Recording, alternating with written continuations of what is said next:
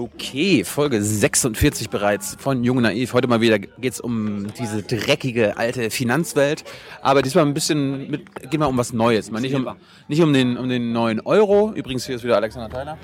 Hi Tilo. Tachchen. Ähm, es geht diesmal nicht um den Euro, sondern um Bitcoins.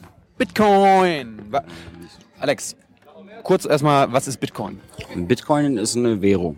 Und zwar eine digitale Währung. Also so wie Euro, nur dass du es halt nicht in der Bank kaufen kannst, sondern dass du es nur im Internet erwerben kannst. Und dann auch nur auf deiner Festplatte speichern kannst, nicht in die Hosentasche stecken kannst. Das ist also wie ein ganz normales Geld, nur äh, dass ich kein Bargeld habe. Das ist ein, ist ein ganz normales Geld, ist eine Tausch, ein Tauschmittel, also eine Währung. Äh, fangen wir mal ganz äh, grundsätzlich an, was ist Geld? Geld ist ein Tauschmittel. Das heißt also, wenn du, du gehst arbeiten, das heißt, du bringst eine gewisse Leistung. Jetzt wird der Bäcker natürlich nicht deine Arbeitsleistung haben wollen, weil er der Vielleicht, macht, vielleicht. Ja, kommt drauf an, welche. die, kommt sagen, drauf die sagen immer sehr oft, äh, kannst du gerne arbeiten für, Ja, dein, für dein Brot. Das kommt natürlich darauf an, äh, was deine Leistung ist. Ja. weil ich- sagen wir jetzt mal, der Bäcker braucht deine Leistung nicht. Ja, dann hat man sich irgendwann darauf geeinigt, dass man halt seine Arbeitsleistung in irgendwas umtauscht. Ja, das nennen wir Geld. Und dass ich dann, äh, ja, und dann bezahlen wir halt mit dem Geld statt mit unserer Arbeitsleistung. Das heißt, irgendwann haben wir uns auch mal anderes Geld ausgedacht. Ja, irgendwann gab es mal gar kein Geld. Da haben die Leute einfach nur füreinander gearbeitet oder direkt Sachen getauscht. Dann haben sie irgendwann gesagt, okay, jetzt nehmen wir Muscheln. Ja, das heißt also, wir sagen jetzt immer, wie viel, wie viel Muscheln ist die Ziege wert, wie viel Muscheln ist eine Stunde Arbeit wert. Dann irgendwann hat man mal dann gesagt, okay, jetzt nehmen wir Goldmünzen oder Edelmetallmünzen, weil da ist die Menge begrenzt, das heißt gut kontrollierbar. Und irgendwann hat man mal gesagt, okay, das ist ja so schwer in der Hosentasche, ja, wir äh, drucken mal Papierscheine. Genau. Und dann haben sich- Wer, aber wer, wer hat das gedruckt? Und drucken das äh, die gleichen Menschen, die Bitcoin drucken? Nein. Oder Minen? Ähm, die normalen Währungen werden von den sogenannten Zentralbanken kontrolliert. Bleib, bleiben wir mal beim Beispiel Euro. Na, das ist die Europäische Zentralbank. Ja. Das heißt, die Europäische Zentralbank versorgt Europa oder die Eurozone, ist ja nicht, äh, ist ja nicht ganz Europa, äh, mit Euros. Also die europäischen Banken. Wie macht sie das? Wie macht sie das? Ja. Naja, Ja, entscheiden irgendwelche Menschen, oh, wir äh, schmeißen jetzt mal die Druckermaschinen an und wir brauchen 50 Scheine. Wie, wie, wie geht das? ja, da gibt es natürlich teilweise Regeln, das heißt also, wie viel Kredite geben die Banken raus, etc.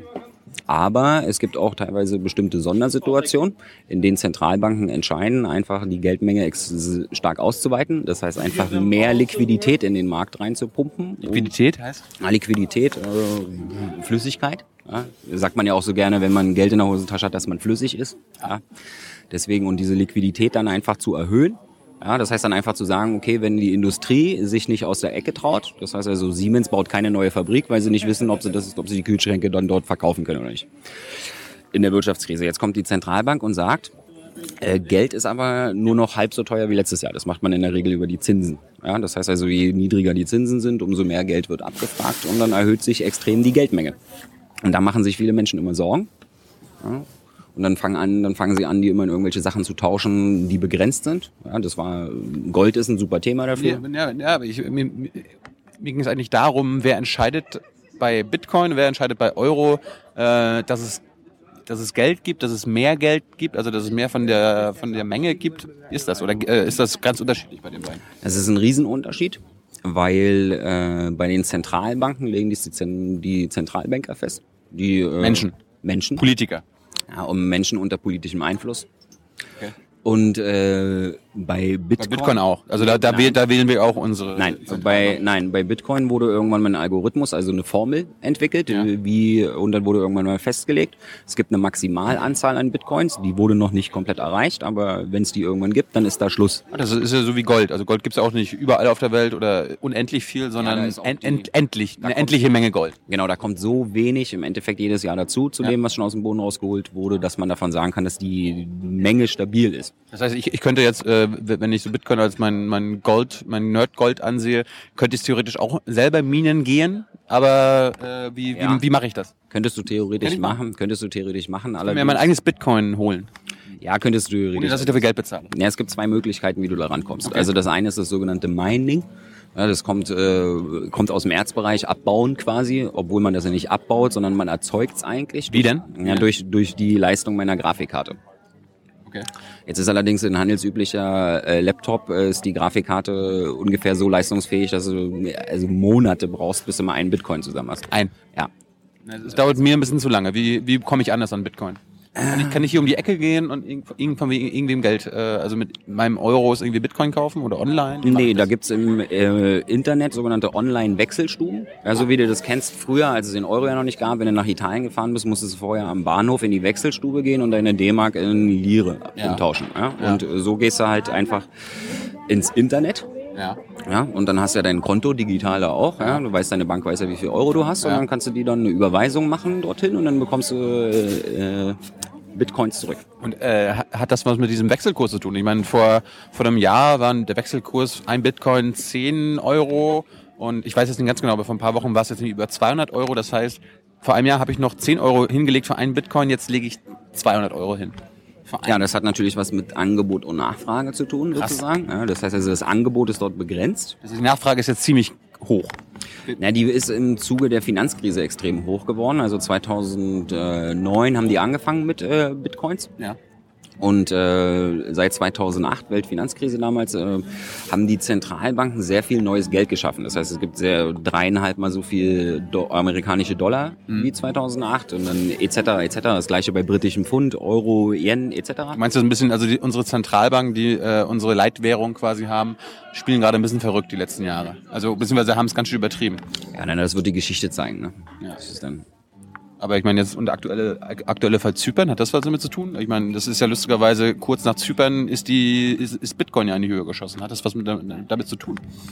Nee, jetzt nicht äh, konkret. Es ist einfach die, also es gab eine sehr, im Zuge der Euro-Krise und da macht man sich dann natürlich Sorgen, wie lange gibt's den Euro noch? Und wenn der Euro auseinanderbricht, was ist denn wirklich noch wertstabil? Ja. das ist halt, ähm, das ist immer die Frage und da war in der Vergangenheit war es dann immer Gold und dann hat, gab's bei Gold, aber hat es auch komisch reagiert. Das heißt, die normalen Regeln haben dort auch nicht mehr funktioniert und dann haben wahrscheinlich irgendwelche großen Player am Markt dann einfach mal geguckt, okay, dann investieren wir jetzt einfach mal in Bitcoins, dort ist die Geldmenge ja begrenzt, so ähnlich wie bei Gold und dann spekulieren wir einfach mal darauf, dass dort der Kurs hochgeht. Ich habe ich, ich hab, ich hab bei, bei irgendwie gehört, ein Hedgefonds aus Malta äh, er hat in Bitcoin investiert. Ja, genau. Und äh, da ist halt der, Also, also, ist, ist eine Investition jetzt auch, ja? Also ja, der hat also quasi seine, der hat normale, also normales, äh, analoges Geld, hat er dann quasi umgetauscht in Bitcoins einfach. Okay. Ja, das heißt, er hat darauf spekuliert, dass der äh, Bitcoin-Kurs steigt. Ja, das ist ja das Gleiche, wenn ich zum Beispiel, es gibt ja auch, kann ja auch Währungsspekulationen machen. Das heißt also, wenn ich der Meinung bin, dass der Wechselkurs vom Euro zum Dollar sich ändert, ja, dann kann ich ja auch, wenn ich das einschätzen kann, kaufe ich, wenn es unten ist und dann verkaufe ich, wenn es wieder oben ist ist. dieser, zu machen. dieser Devisenhandel, ja? Genau, das ist dann Devisenspekulation. Ja. Ähm, kommen wir noch dazu, was kann ich damit kaufen? Ich meine, ich kann ja, ich meine, äh, angenommen, ich habe jetzt Gold zu Hause, ich kann ja nicht einfach zu jedem Laden gehen und sagen, ich meine, ihr nimmt Bitcoin, der nimmt ja auch Gold, oder? Ja, das muss natürlich akzeptiert sein. Das heißt also eine, eine Akzeptiert, akzeptiert das jeder. jeder noch nicht.